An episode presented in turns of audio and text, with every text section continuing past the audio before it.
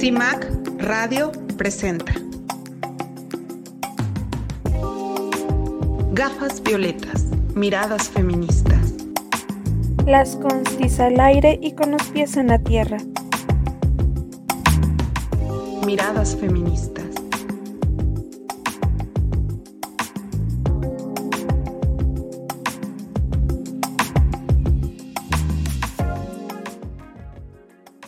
Hola, ¿qué tal? Bienvenidas, bienvenidos a una emisión más del programa Gafas Violetas, Miradas Feministas, a través de Violeta Radio 106.1 FM y violetaradio.org. El día de hoy tenemos una entrevista muy interesante con la fotógrafa y periodista Jen Molini. La verdad es que es una entrevista que les va a encantar van a conocer sobre todo lo que hace en el activismo y, eh, bueno, conocerán muchas cosas acerca de ella. Eh, compañeras, eh, un gusto estar con ustedes. Vero Palafox. Hola, ¿cómo están? Me da también mucho gusto estar con ustedes en esta mañana de martes, que como todos los martes estamos aquí abordando temas que nos interesan a las mujeres y también a, a nuestros radioescuchas, eh, hombres que también se acercan a esta estación porque yo he escuchado que en el momento que les gusta, porque la música les gusta, porque las entrevistadas también les parecen interesantes. Creo que nunca habían puesto tanta, tanta interés en escuchar lo que decimos las mujeres. Entonces, me da mucho gusto estar aquí y bienvenidas. Y y Beth. Gracias, Vero, gracias, Joana y Beth, que en un momento más les cedemos la palabra, pero quisiera primero comentar que hoy eh, prácticamente es nuestro último programa del año, lo cual pues eh, nos deja pues una especie de satisfacción de que estamos eh, concluyendo este 2023 pues con un programa al aire de las constituyentes MX feministas y también con la esperanza de que el próximo año sea todavía con más, más emisiones de este programa que hacemos con muchísimo cariño. Le mando un fuerte abrazo a las mujeres sobrevivientes en este México feminicida y bueno, me da muchísimo gusto saludar en esta ocasión a mi querida Ivette Petricioli. Hola, ¿qué tal? Buenos días a todas, buenos días compañeras constituyentes. Estoy muy contenta nuevamente de participar en este proyecto que me parece muy importante para la colectiva, muy importante para el feminismo y pues muy importante para todas. Como bien dice Sibon, ya estamos muy cerca de las fiestas navideñas, ya todo el mundo está como preparándose, preparando cena, preparando regalos, intercambio, todo. Y pues no se pueden perder este programa porque está muy interesante, van a conocer a una mujer excepcional, una mujer que ha brincado muchas barreras y que nos enseña mucha resiliencia y mucha fortaleza. Entonces, van a tener un programa muy especial. Las constituyentes marcamos precedentes. Bueno, pues en esta ocasión en Gafas Violetas contamos con la presencia de una mm, chica joven, activista, y que está haciendo cosas muy importantes por las personas con discapacidad. Ella es Jen Moulin y eh, empezaremos a conversar con ella, las cuatro, las tres, junto con ella seremos las cinco personas aquí en esta charla amigable, este, que bueno, nos va a dejar muchas cosas en las que tal vez no habíamos reflexionado. Si te gustas presentar, Jen. Hola, claro que sí. Bueno, pues primero que nada, muchísimas gracias por la invitación. Eh, me parece que los espacios entre mujeres son sumamente poderosos por el todo lo que se puede transformar a partir de pláticas en las que podamos encontrar justo un punto eh, del cual partir para encontrar ahora sí que nuestras intersecciones. Y mi nombre es, eh, bueno, pues soy Jen Mulini, tengo 35 años, eh, soy una mujer eh, que viene de la Huasteca hidalguense, soy hablante náhuatl y también soy comunicóloga por parte de la UNAM. Actualmente soy periodista en el blog yo también.mx, el primer blog que trata exclusivamente temas de discapacidad y accesibilidad. Y pues también soy fotógrafa, soy directora de una exposición fotográfica que se llama Metas, Pasiones y Retos, en la que abordamos eh, pues la vida de 25 mujeres con distintos tipos de discapacidad de 11 a 60 años en diferentes contextos. Y bueno, esta expo lleva 13 sedes y vamos a ir por la número 14 en unos días más. Y pues otra de las cosas que hago justamente es activismo y yo creo que lo podría nombrar como activismo de entretenimiento porque no hay espacios para que las personas con discapacidad podamos pues esparcirnos, convivir, coincidir de manera accesible, inclusiva, segura y confiable. Entonces, junto con amigos y amigas, realizamos diferentes actividades en donde promovemos espacio de, de este tipo. Y pues ya por último, también soy creadora de contenido y este, también soy, eh, hago diagnósticos de accesibilidad. Entonces, pues realmente estoy muy metida en el tema de las personas con discapacidad porque es, es un tema que me apasiona porque yo misma vivo con una discapacidad motriz, soy usuaria de silla de ruedas desde hace 14 años que la adquirí debido a un accidente automovilístico. Me gustaría preguntarte si realmente sientes que hay en, ti y en las personas con las que tú estás cotidianamente, que tienen tu misma condición, si hay una doble discriminación por ser mujeres y por ser este, personas con discapacidad. Esta pregunta eh, te la diría, la respondería con un sí y con un no. ¿Por qué sí? Bueno, pues porque como mujer indígena con discapacidad y además soy miembro de la comunidad LGBT, pues pareciera que son doble, triple de tipos de discriminación juntas, ¿no? Pero más allá de una lucha o de una olimpiada de las opresiones, a mí me gustaría justo evidenciar que en más allá de ser más o menos discriminada, lo que significa vivir varios tipos de intersecciones es que hay que ejecutar acciones específicas para garantizar que las personas podamos acceder a todos nuestros derechos. Más allá justo de decir, ay, porque me lo han, me lo han mencionado, ¿no? Justo es que son tres tipos de discriminaciones y yo sí, pero creo que justo hacer el énfasis en que acciones específicas son realmente las únicas que se necesitan para, para que tengamos pues una equidad de derechos, una equidad de accesos. Oye, Jen, eh, tú naciste en Hidalgo, entonces, ¿qué fue lo que te hizo eh, mudarte o trasladarte hasta la Ciudad de México? ¿Qué fue lo que te impulsó? ¿Por qué lo hiciste? Y si ha sido realmente una diferencia entre vivir en, en, tu poblado y, y estar en una ciudad tan grande como es la Ciudad de México. Sí, mira, mis papás se casaron aquí en la Ciudad de México, entonces yo nací en la Ciudad de México, pero pues el pueblo y toda la Huasteca siempre estuvo como en mi vida presente, ya que aprendí justo a hablar eh, náhuatl por la interacción con mis papás y con mis tías.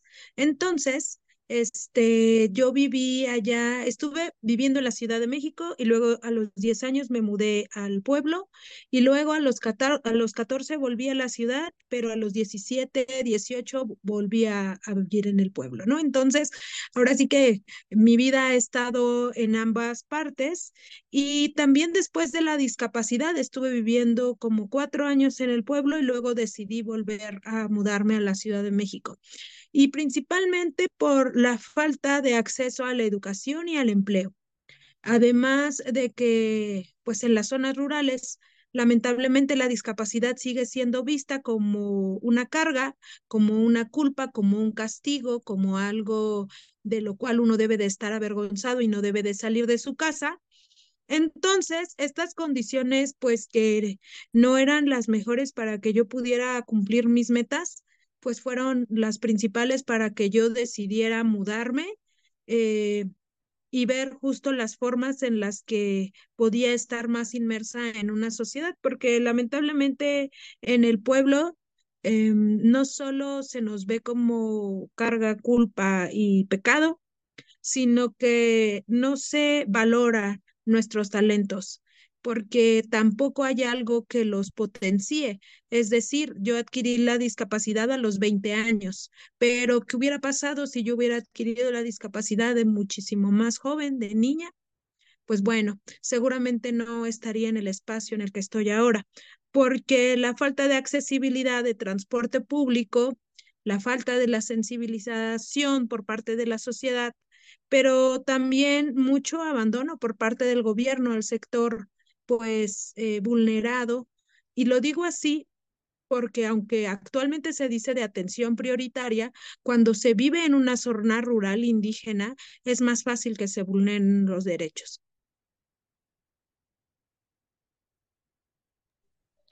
Ok, Jen, hola, habla Mirna. Este, pues es un placer estar platicando contigo y con respecto a lo que nos estás contando ahorita, pues en relación a esta a este migrar, ¿no? De, de Hidalgo para acá, este, ¿cómo es que tú vives ahora tu autonomía, ¿no? A partir de esto que nos contabas, eh, de que pues no eres una mujer que nació con una discapacidad, sino pues que, que sucedió un accidente y que a partir de ello es como ahora, este, pues te reconstruyes, ¿no? Entonces, ¿cómo es que vives tu autonomía? ¿Cómo es que tú tienes tu independencia? Yo veo en tus redes sociales demasiado trabajo y demasiado movimiento y que nada te para, ¿no? ¿Cómo es que lo vives y cómo es que lo llevas a cabo?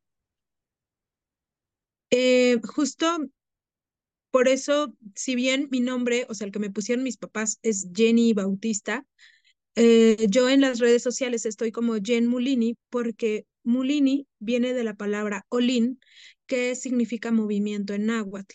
Entonces, para mí es Jen en movimiento, porque después de haber vivido tanto tiempo en cama sin poder moverme, eh, pues valoro muchísimo más ahora el movimiento en mi vida. Y fuera de que sea una situación de porno inspiracional, eh, más bien justo me ubiqué yo en las metas que yo quería lograr.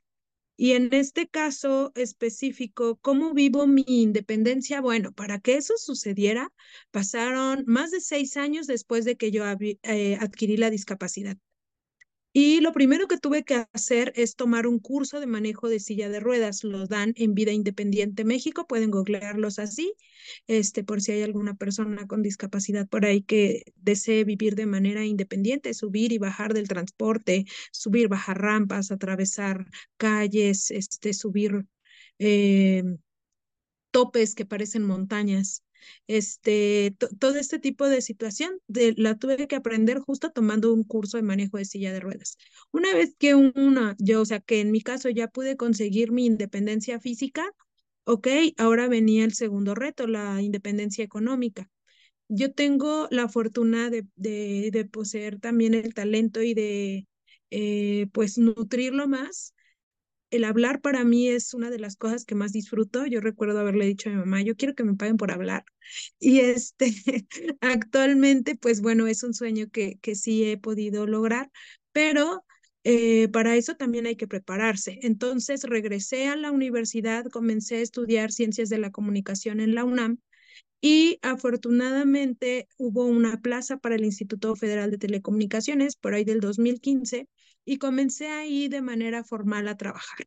Pero quiero justo indicar que esto, o sea, la oportunidad de un trabajo así, fue directamente porque me empecé a, empecé a tener relación con otras personas con discapacidad, con asociaciones, con fundaciones que ayudan a las personas con discapacidad a encontrar empleo. O sea, esto no es como que brotó y, ay, mira, encontré una vacante. No, hay que tener y comenzar a hacer comunidad con las personas con discapacidad porque es ahí en donde uno se empapa de, de todo lo que está sucediendo alrededor. Y posteriormente a ello, bueno, pues ahorré dinero para poderme mudar a un departamento que fuera accesible y adaptado este, y entonces, hasta siete meses después de que ya estaba trabajando, fue cuando pude lograr independizarme. Y actualmente, después de haber trabajado tres años en el gobierno y luego tres años en una empresa privada de seguros, pues decidí dejar de trabajar para alguien más y me volví mi propia y exigente jefa entonces, nunca había trabajado tanto como estos dos últimos años en los que me independicé. pero pues afortunadamente lo he logrado y eh, sigo consiguiendo mantenerme, sí, a veces pidiendo prestado cuando el freelanceo no sale como uno espera, pero pues en resistencia. Te escucho súper empapada del tema y el hecho de que hayas decidido, me parece, que el hecho de que hayas decidido involucrarte por completo en cómo es vivir eh, con una discapacidad y encontrar como alternativas o soluciones, pues me deja pensando en que tú podrías aconsejar quizá a personas dentro del gobierno que son supuestamente los que tendrían que estar haciendo o poniendo todo para que ustedes pudieran tener acceso sin, sin ningún problema. ¿Qué eh, eh, podrías aconsejar en este caso, no solo a las personas que están dentro de estas posiciones privilegiadas que pueden tomar decisiones, sino a lo mejor personas que están en, tu, en una situación parecida a la tuya? Y que quieren salir adelante y que quieren pues tener vidas diferentes? Bueno, pues primero justo yo recomiendo informarse porque durante mucho tiempo yo viví en la ignorancia porque tenía miedo a lo que pudiera encontrarme, honestamente. Entonces, eh, pues como les decía, yo estuve viviendo seis años en el casi, o sea, sin lograr una independencia, o sea, pasando los seis años, pero fue hasta que yo decidí comenzar a informarme y no solo informarme, sino accionar en qué podría yo comenzar a mejorar mi situación actual. Entonces, creo que más allá de tener la intención de hacer algo, es realmente ponerse ahora sí que las pilas y una acción a la vez. Y con esto también para los gobiernos pienso que el primer paso es informarse de quién, de los expertos. ¿Quiénes son los expertos? Las personas con discapacidad. ¿Qué sí está o no funcionando? Porque cada una de las personas con discapacidad no solo eh, son un diagnóstico, sino que hace falta observar, mirar, eh, escuchar con una empatía consciente, empatía consciente de los factores sociales que pueden hacer que nos discriminen o se nos incluya. Y una vez eh, después de, de, esta mirada interseccional, creo que justo lo mejor va a ser con qué podemos empezar. Porque claro que si comenzamos en un espacio, hay todo lo que hay que mejorar, híjole, muchas veces se piensa, ay, no, es que no tenemos el presupuesto, esto va a ser muy difícil. Más bien es enfocarnos en lo próximo primero que sí podemos hacer y eso mismo aplica para cualquier persona con discapacidad. Queremos tener independencia y decimos, ay, es que yo me gustaría vivir solo. Bueno, primero hay que aprender a amarrarse las agujetas uno mismo. Hay que aprender a pasarse del taxi a la silla, por ejemplo, o sea, bañarse solo. O sea, para poder lograr un objetivo muy grande va a ser siempre de la mano informados, acciones pequeñas, constante y pues no desistir.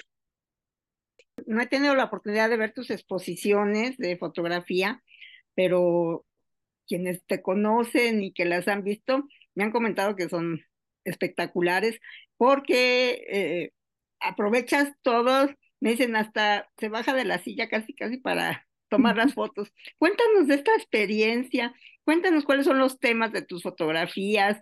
Como decías, en pronto vas a tener una exposición, invítanos a tu exposición para poder eh, ir y, conocer tu trabajo. Cuéntanos de, de este trabajo artístico que haces. Ay, pues es mi, es mi bebé, este, es mi proyecto más ambicioso y me da mucho gusto poder compartirlo porque surge a partir de la pandemia, con la necesidad de poder visibilizar las diferentes realidades que viven las mujeres con discapacidad, porque en este entonces recordamos que muchos decían, ay, no, pues es estar, pues no poder salir de casa, no poder interactuar, y para las personas con discapacidades como, ah, nosotros ya lo vivíamos así, ¿eh? Y nadie lo notaba. Entonces, este, comenzamos justo, em, pues ahora sí, un poco clandestinas las reuniones con algunas de mis amigas, porque entonces éramos muy juzgadas y nos reuníamos, este, y dijimos, hagamos algo que realmente valga la pena y que si nos vemos o si alguien muere en el camino va a ser por un objetivo grande. Este, y pues decidimos, propuse hacer una exposición fotográfica de mujeres con discapacidad. Una de mis amigas Nubia se encargó de la logística, mi amiga Avi del maquillaje y mi hermano Rey del estilismo, porque pues es estilista. Entonces yo creí que ya tenía todo muy resuelto, pero no. Este, la parte más fácil fue justo tomar fotografías. ¿Y por qué fotografías a mujeres con discapacidad? Bueno, nace como la respuesta contestataria y también como una resistencia. ¿Resistencia a qué? Bueno, porque las mujeres con discapacidad, al ser comparadas, en la idea de una mujer ideal no tiene que ver con discapacidad de entrada. Los cuerpos homogéneos, perdón, heteronormados, este, cisgénero, femeninos y proporcionados es el ideal. Y muchas veces los cuerpos de las mujeres con discapacidad no son así. Y la otra, como una respuesta contestataria a un concurso de belleza que se hace en mujeres con discapacidad en mujeres usuarias de silla de ruedas específicamente, que incluso es mundial. Pero a mí me parece que sigue siendo la réplica de poner a las mujeres a competir y a la que se premia es pues a la más blanca, a la más delgada, a la que está completa, a la que su cuerpo se ve más pues heteronormado. Entonces, sigue distando de una verdadera inclusión y como respuesta contestataria, entonces propuse hacer un espacio en el que las mujeres podamos sentirnos cómodas, acompañadas y valoradas por cada una de nuestros cuerpos y de nuestras experiencias. Y fue así como surgió la exposición Metas, Pasiones y Retos, que son tres secciones. La primera, hablamos justo, eh, las mujeres con discapacidad nos dicen cuáles son sus metas, la segunda, cuáles son sus pasiones con las que quieren lograr estas metas. Y la tercera, que es como la parte más fuerte, o no más bien es la parte más fuerte, que habla justamente de aquello que nos diferencia entre una historia y otra, que en este caso es qué retos, a qué retos nos enfrentamos. Y de esta forma es como desde la interseccionalidad, pues logro mostrar las diferentes realidades y y lanzo aquí justo la pregunta, ¿cómo es que la sociedad en general puede ayudar a disminuir los retos a los que nos enfrentamos las mujeres con discapacidad para que mediante nuestras pasiones podamos alcanzar nuestras metas? Oye, qué, qué padre, qué interesante. La verdad es que eh, la, pues la discriminación está todo lo que da en este país. Entonces, la verdad es que tu labor hace la diferencia, pones este granito de arena que tanto se necesita porque poco a poco se va avanzando y se va eh, pues disminuyendo esta brecha, esperando que disminuya realizas en, en, conjunto con este grupo en el que te, te reúnes o cómo es que, qué otro tipo de actividades realizan este, sobre todo con, este, pues, con esta, mm, este, pues no sé, para disminuir esta, esta discriminación en mujeres indígenas con discapacidad?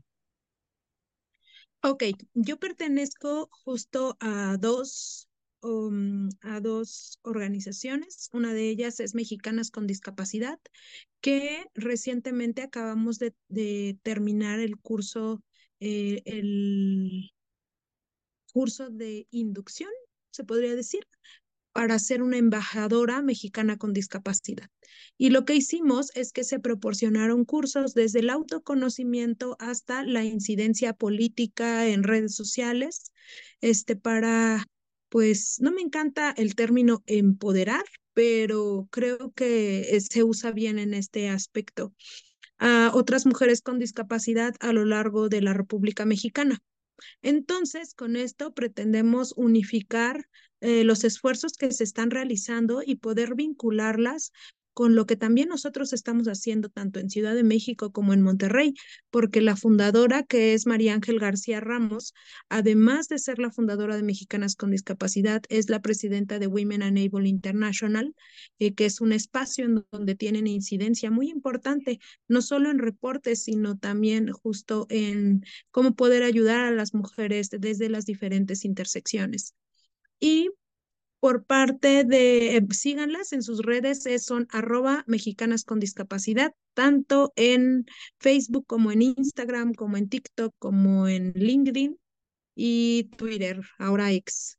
Este, y por otra parte, con el movimiento de personas con discapacidad, que es también un movimiento a nivel nacional, justo este domingo 3 de diciembre, perdón, 2 de, el sábado 2 de diciembre tuvimos nuestro recorrido, el tercer recorrido del Día Internacional de las Personas con Discapacidad, y donde ahí también promovemos los espacios eh, seguros, accesibles. Realizamos un Disca Picnic en Chapultepec.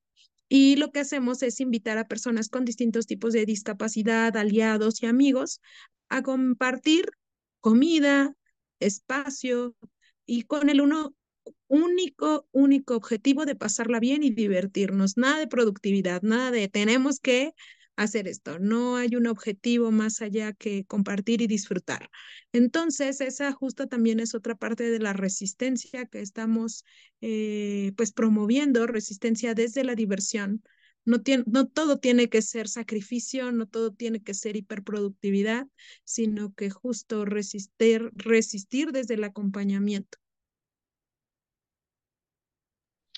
Jen, pues eh, veo demasiada, como dicen mis compañeras, demasiada información ya que tú has estado adquiriendo a partir de, de esta tu vida, ¿no? Y estaba yo, este, es la primera oportunidad que tuve de conocerte ahorita, buscar quién eras, qué hacías, y estaba viendo que, pues a partir de esto te das cuenta tú de muchas cosas eh, que no están diseñadas para todas las personas, ¿no? Sin embargo, tú sigues haciendo casi todo. O yo vi así como demasiadas cosas, haces ejercicio, eres una mujer de mucho significado. Ahorita lo detecté en tu, en lo que nos dijiste de tu nombre, que significa movimiento, en cómo se llama tu perrito, ¿no? Que es guerrero, no sé cómo lo voy a pronunciar, pero mejor digo que el significado es guerrero. ¿Cómo sigues teniendo una vida activa? O sea, dices, yo voy a hacer ejercicio, yo voy a seguir haciendo lo más que pueda de todas las actividades que podría hacer cualquier persona con discapacidad. Bueno, la verdad es que después de haber vivido muchísimo tiempo encerrada, y lo digo encerrada porque vivía en un cerro, en un cerro en el que si no me ayudaban a bajar con dos o tres personas, pues no salía. Y además no había internet. Y para que tuviera una llamada a veces tenía que mantenerme con el brazo estirado esperando que la señal llegara. Entonces, cuando vives muchísimas limitaciones, o al menos justo en mi caso y con mi experiencia de vida, es que yo me volví una atascada de la vida. O sea, ya lo era desde antes, ya lo era desde, desde antes, pero ahora también es tener mucha determinación y en mi caso soy muy autoexigente, muy autocrítica y no me permito descansar. O sea, actualmente descansar es como uno de mis principales objetivos porque soy hiperproductiva, así soy adicta al trabajo, o sea, es, eso es lo que me pasa, ¿no? Pero soy consciente de ello y ahora también justo por eso comencé el deporte, porque el deporte eh, me sirve justo como un ancla para mantener mi cuerpo sano, haciendo ejercicio, y si hago ejercicio, bueno, pues me va a dar hambre lo suficiente como para este, obligarme a comer las veces que sean necesarias. Y, este, y me encantaría romantizar el amor propio, pero no es así. El amor propio cuesta muchísimo y interviene con muchos compromisos y no tiene, tiene como medio año que estoy soltera, tenía una relación, vivía con una pareja, pero después de múltiples violencias eh, psicológicas, económicas, patrimoniales, decidí justo que es, era mejor comenzar de nuevo y hacerlo para mí y por mí. Así que el deporte le ha dado mucha estabilidad a mi vida. Me voy a ir en enero a mi primer medio maratón a Houston. Este, entonces me siento claro que muy entusiasmada y comprometida, pero esto también vuelve a ser el resultado de autoexigencia, de compromiso y de una red de apoyo también que ha estado para mí, porque tampoco quiero como romantizar el que yo hago un montón de cosas, sí, pero yo cuento con una red de apoyo. Mi hermano es el que me cocina, por ejemplo. Este, cuando necesito mucha ayuda porque tengo muchos eventos, le digo a mi mamá, ven conmigo y cuídame. Necesito que me cuides, ¿no? Este, no quiero que se piense que todo este tipo de cosas las logro yo sola. Yo tengo una manager que me ayuda a vaciar toda la agenda, que me dice, oye, falta esto, hay que revisar esto. Entonces, eh, no quiero que también se dé como esta perspectiva de, ay, wow, haces todo esto, sí, pero eh, lo hago porque cuento con el apoyo y una red de apoyo que, pues que ahí está soportándome y que ahí está justo para mí cuando los necesito. Entonces, siempre es importante justo desde la sociedad poder impulsar redes de apoyo inclusivas, accesibles, seguras, confiables. Bien, muchísimas gracias por haber estado en esta transmisión, en este programa de Gafas Violeta. Y quisiera que para finalizar nos dijeras dónde podemos ver tu trabajo, cómo lo localizamos, si hay algo en línea o si eh, hay algún lugar específico, una galería donde se estén eh, proyectando? ¿Cómo es la situación ahí? Ah, muy bien, pues bueno, en mis redes sociales, arroba Jen Mulini, eh, Instagram, Facebook, TikTok, en TikTok enseño náhuatl, así que pueden eh, buscar ahí una lista en donde hablo y les enseño algunas palabras o frases este, pueden encontrar justo información al respecto y la expo es itinerante.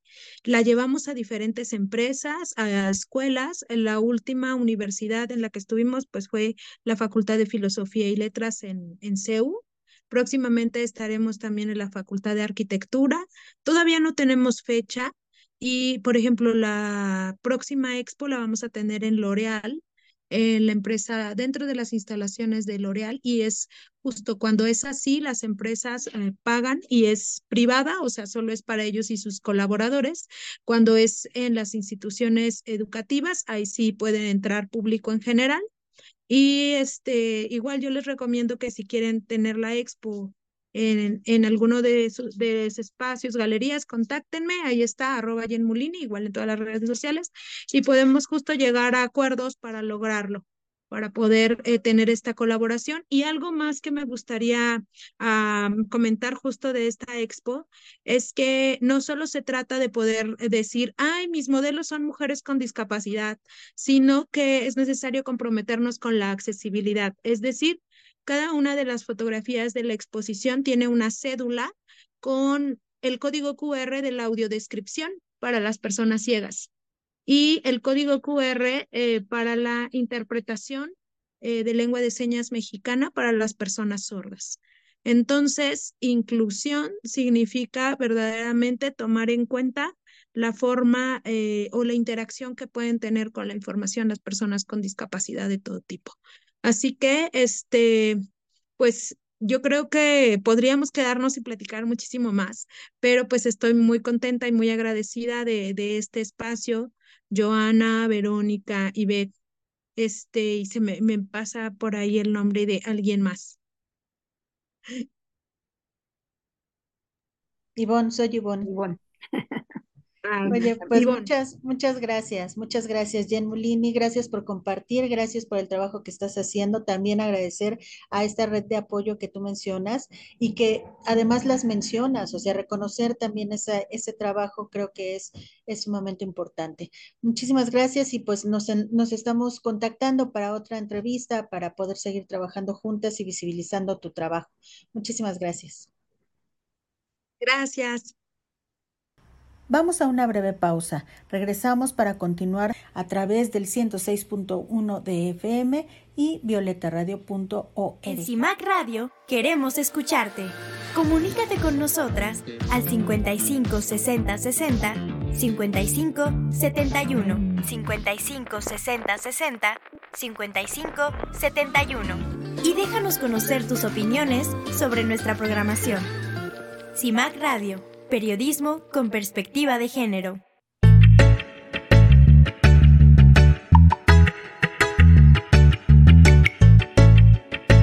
Desde Madrid, el Observatorio de la Mujer. De plena incursión. Con María Ruiz y Colanares. Con toda nuestra capacidad y nuestra gana de libertad, las mujeres lucharemos por la plena igualdad. Somos valientes que no nos digan que no. Somos y lo seremos que se escuche nuestra voz. Somos valientes que no nos digan que no. Somos y lo seremos que se escuche nuestra voz. Autogestoras creativas compartiendo fuerzas, empoderadas luchando por mis derechos. Visibilidad, igualdad, no más hechos de cristal. Queremos visibilidad, igualdad, no más hechos de cristal. Un mar de solas. Somos capaces de hacer cualquier cosa de diferente manera cada una. Somos brillantes y dignas como la luna. Viva eternamente. Queremos cumplir nuestros sueños. Vivas y felices. Luchamos para que nuestro mundo sea más grande y más bello.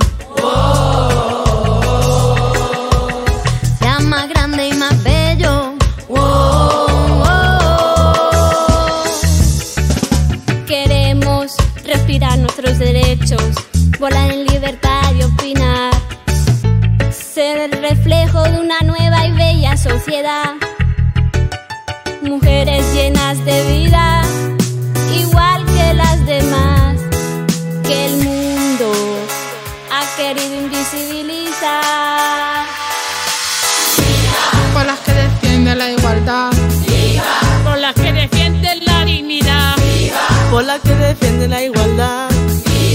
Por la que defiende cumplir nuestros sueños. Vivas y felices. Luchando para que nuestro mundo sea más grande y más bello. Sea más grande y más bello.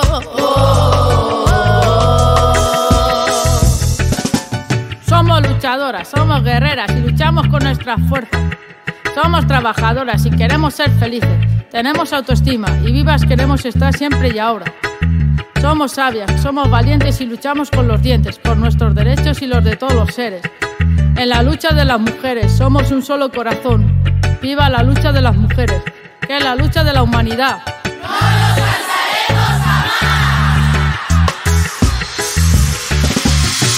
eternamente.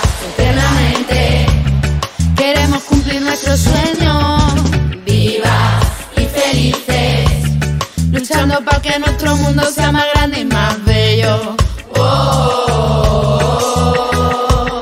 Sea más grande y más bello.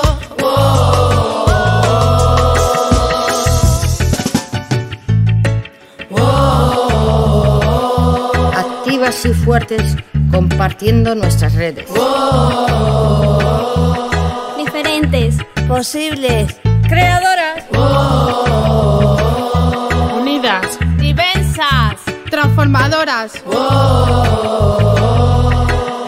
mujeres vivas.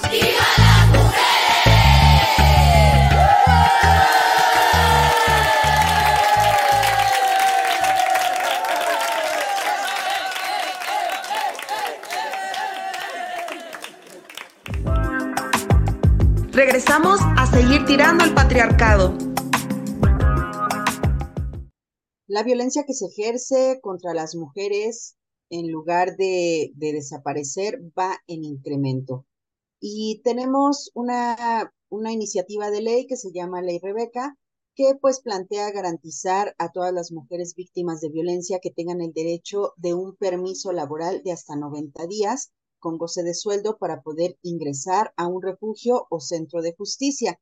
Eh, nuestra compañera Alejandra Trujillo nos preparó una cápsula sobre esto. Vamos a escucharla.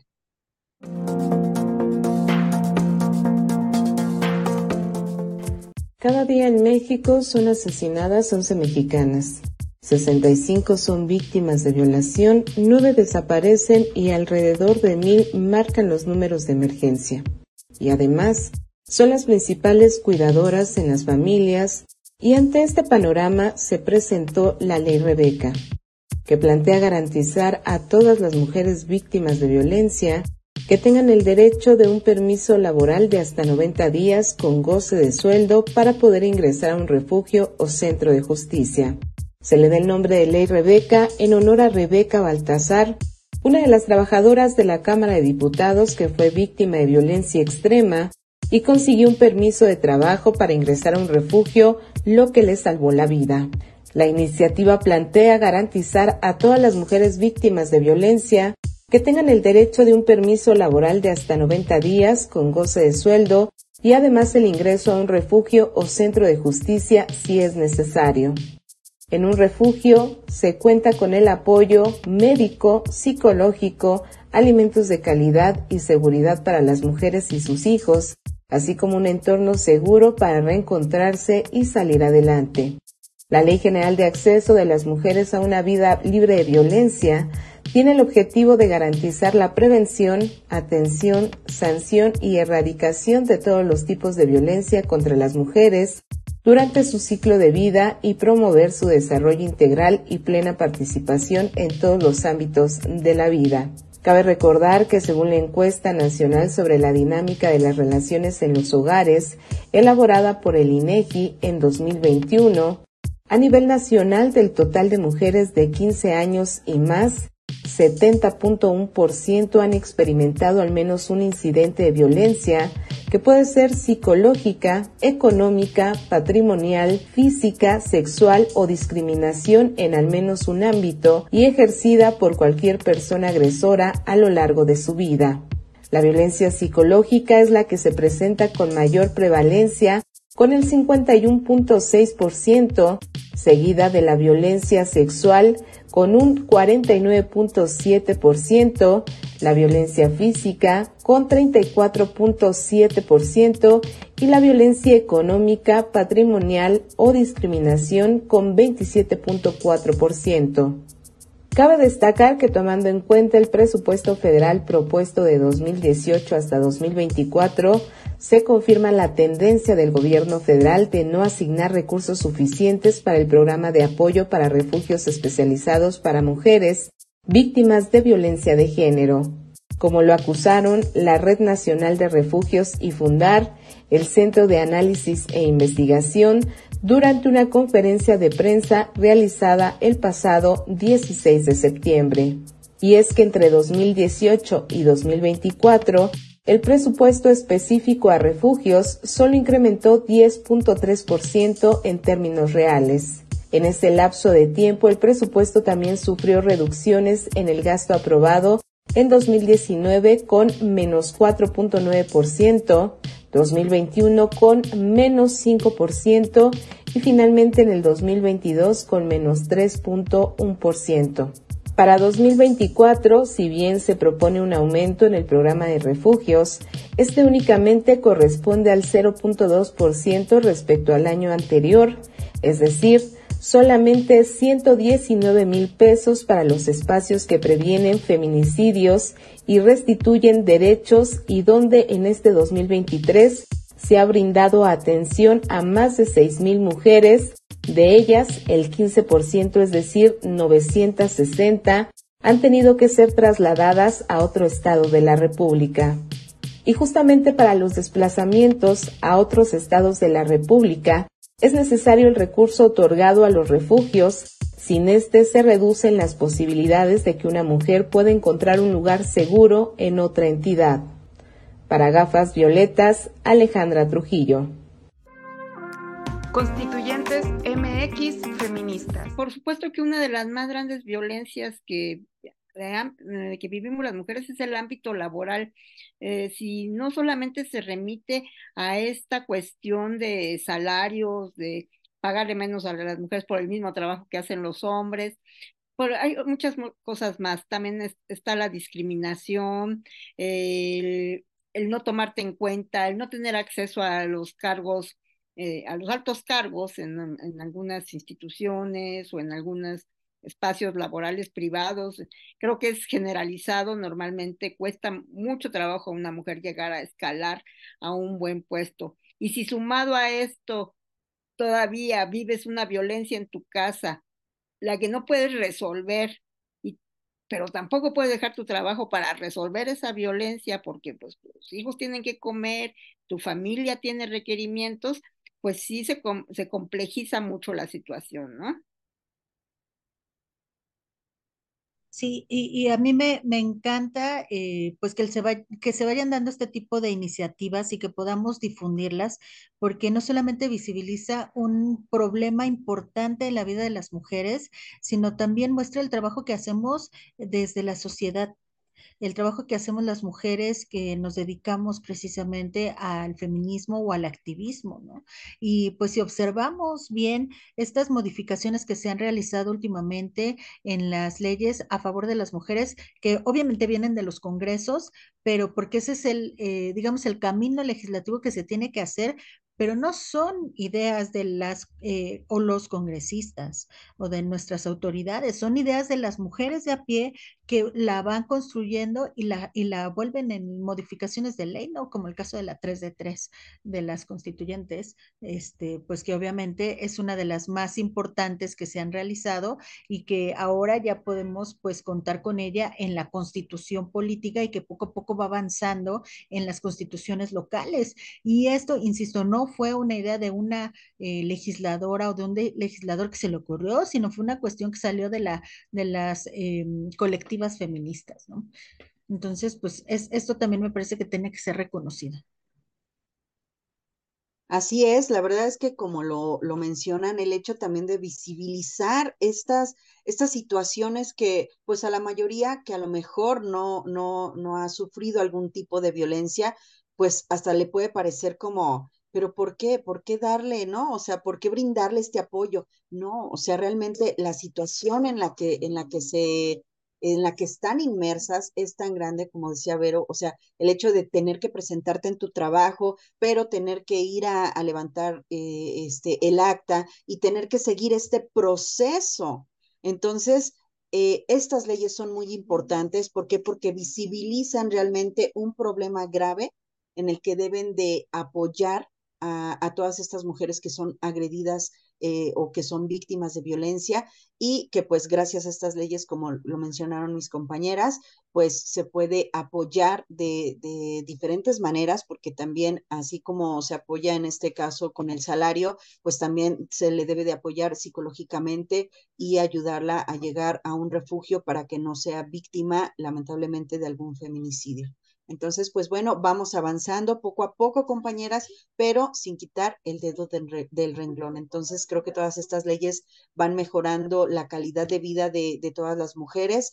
Eh, y pues bueno, esperando a que todas estas leyes que se están eh, o que están iniciando, o que están en alguna iniciativa, pues se pongan la pila también estos de la Cámara de Diputados, los diputados y senadores, para que de verdad las, las validen y pues bueno, tengamos cada vez mejores oportunidades eh, y, y sobre todo evitar este tipo de violencia contra las mujeres. Vamos a una breve pausa. Regresamos para continuar a través del 106.1 de FM y violetaradio.org.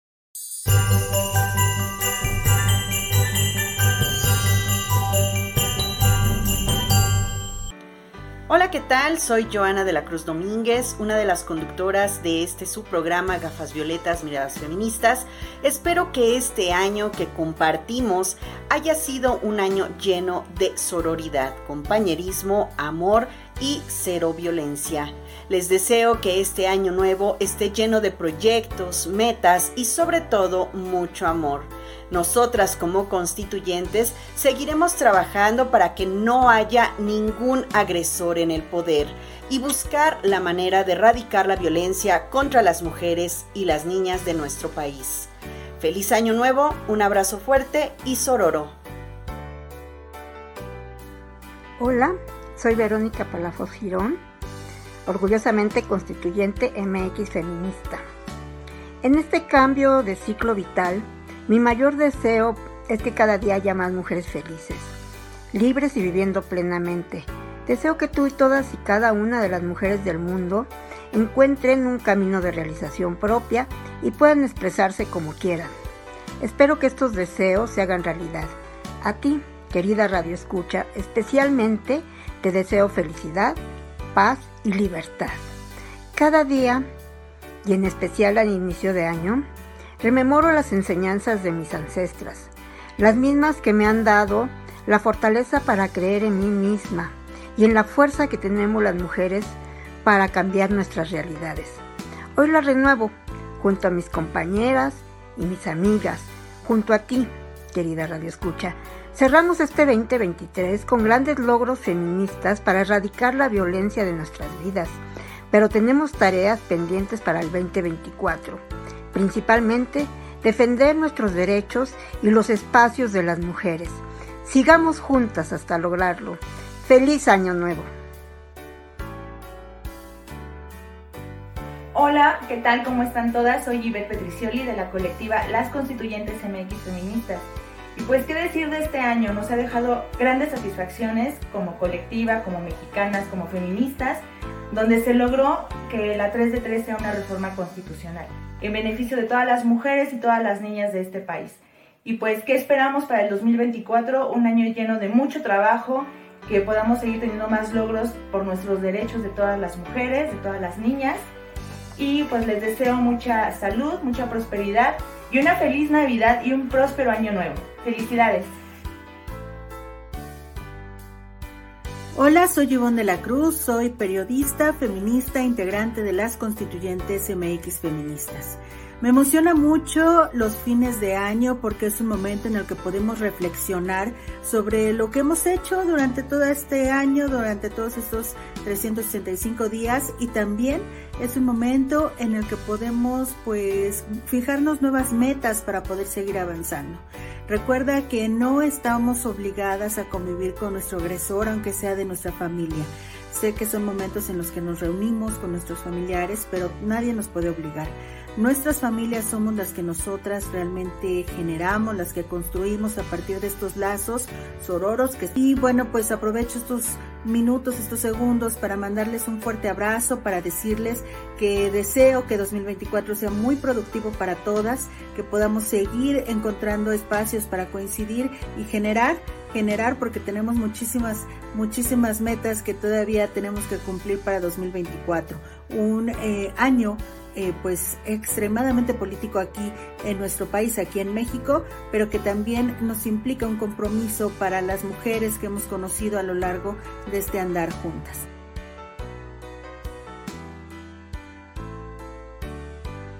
En CIMAC Radio queremos escucharte.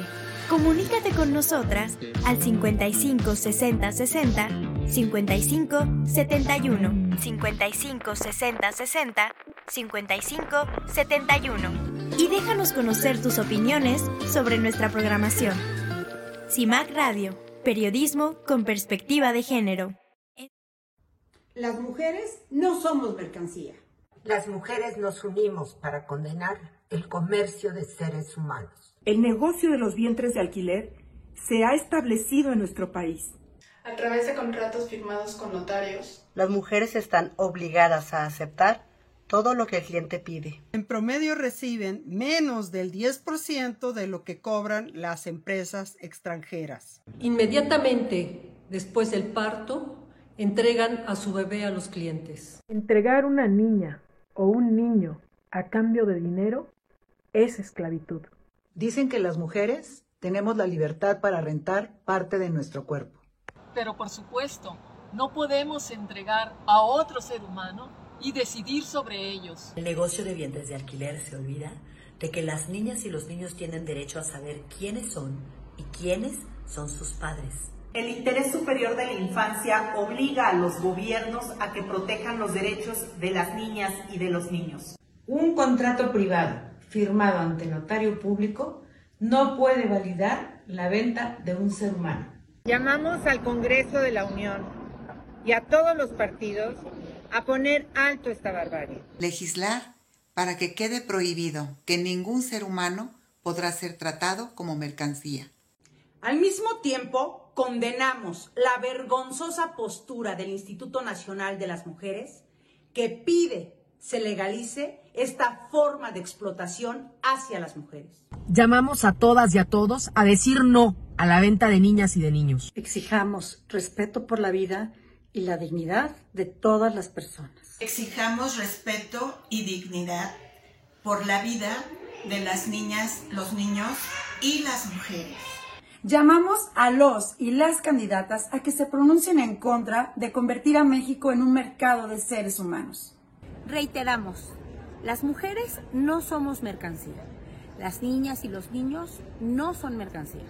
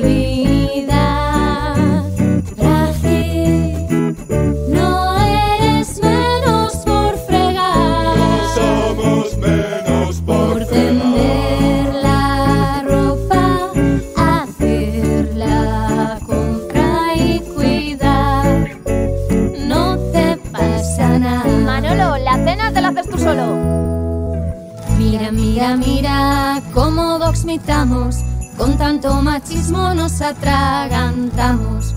Mira, mira, mira cómo voxmitamos, con tanto machismo nos atragantamos. En el Congreso han entrado los fascistas a caballo, queriendo que las mujeres regresemos al pasado.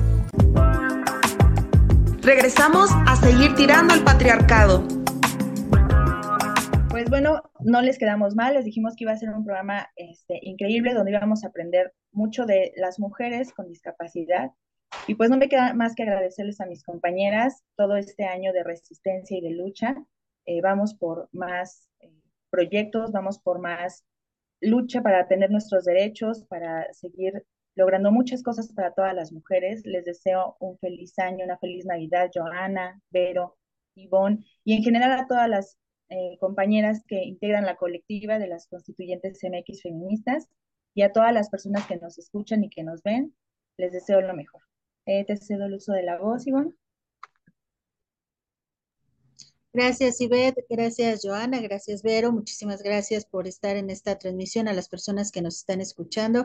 Recuerde seguirnos a través de nuestras eh, redes sociales, las de las constituyentes MX feministas y también las de Violeta Radio.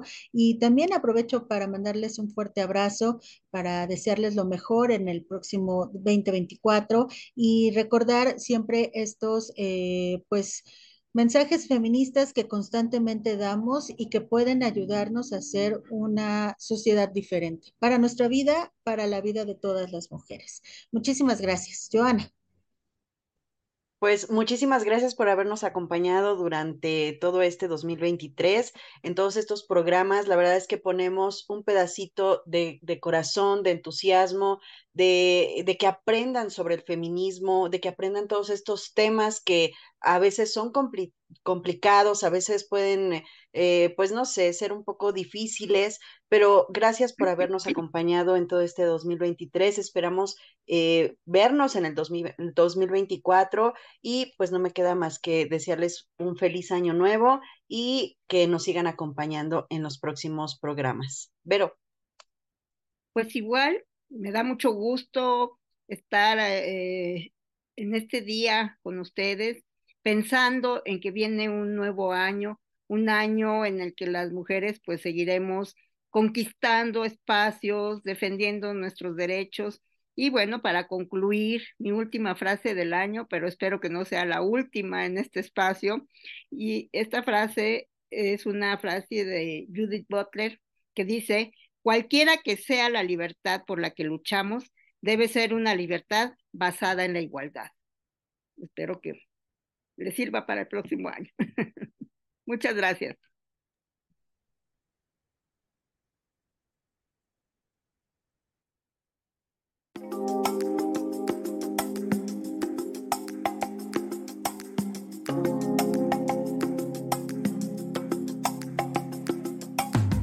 Gracias por habernos acompañado. No olvides que la próxima semana tenemos una cita. Gafas violetas, miradas feministas. Las constituyentes marcamos precedentes.